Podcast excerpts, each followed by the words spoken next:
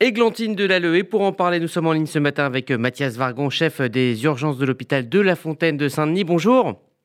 Bonjour. Merci d'être avec nous euh, ce matin. Je vais commencer par une question classique mais importante. Quel conseil donneriez-vous à nos auditeurs?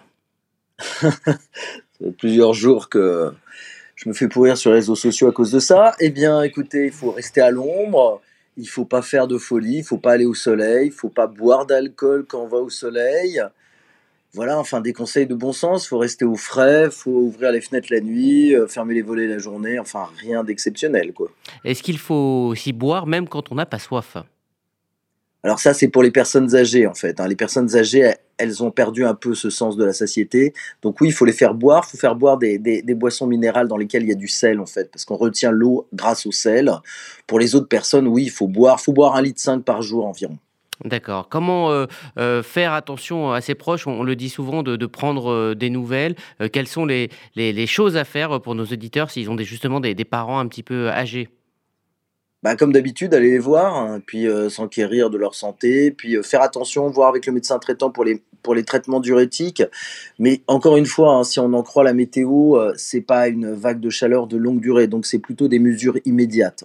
Alors justement, c'est vrai que cette, cette canicule devrait durer deux ou trois jours jusqu'à en tout cas la fin du, du week-end. Est-ce que sur l'organisme, cela, une, cela, cela fait une différence finalement entre une, séquence de chaleur qui peut durer plusieurs semaines et une séquence de chaleur qui dure quelques jours comme euh, nous allons la vivre?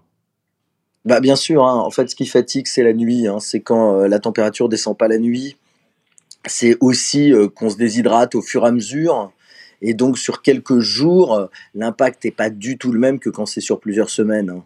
Et, sur euh, l'état euh, de l'hôpital, on a énormément euh, parlé de l'état des, urgences. Alors évidemment, il n'y aura certainement pas d'arrivée aux urgences extrêmement, on va dire, intenses comme on a pu en vivre. Mais est-ce que les hôpitaux sont prêts au, cas où?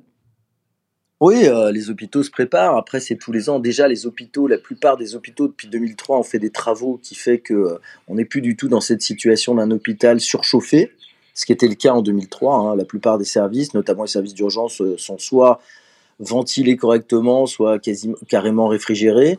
Et puis, euh, on a de l'eau, on a de la glace, enfin, tout, ça, normalement, se prépare. Et c'est tous les ans, hein, les alertes canicules. C'est pas quelque chose de nouveau. Mmh Merci euh, Mathias Vargon. Donc je rappelle que vous êtes le chef des urgences de l'hôpital de la Fontaine de Saint-Denis. Merci de nous avoir donné ces quelques conseils ce matin et bonne journée.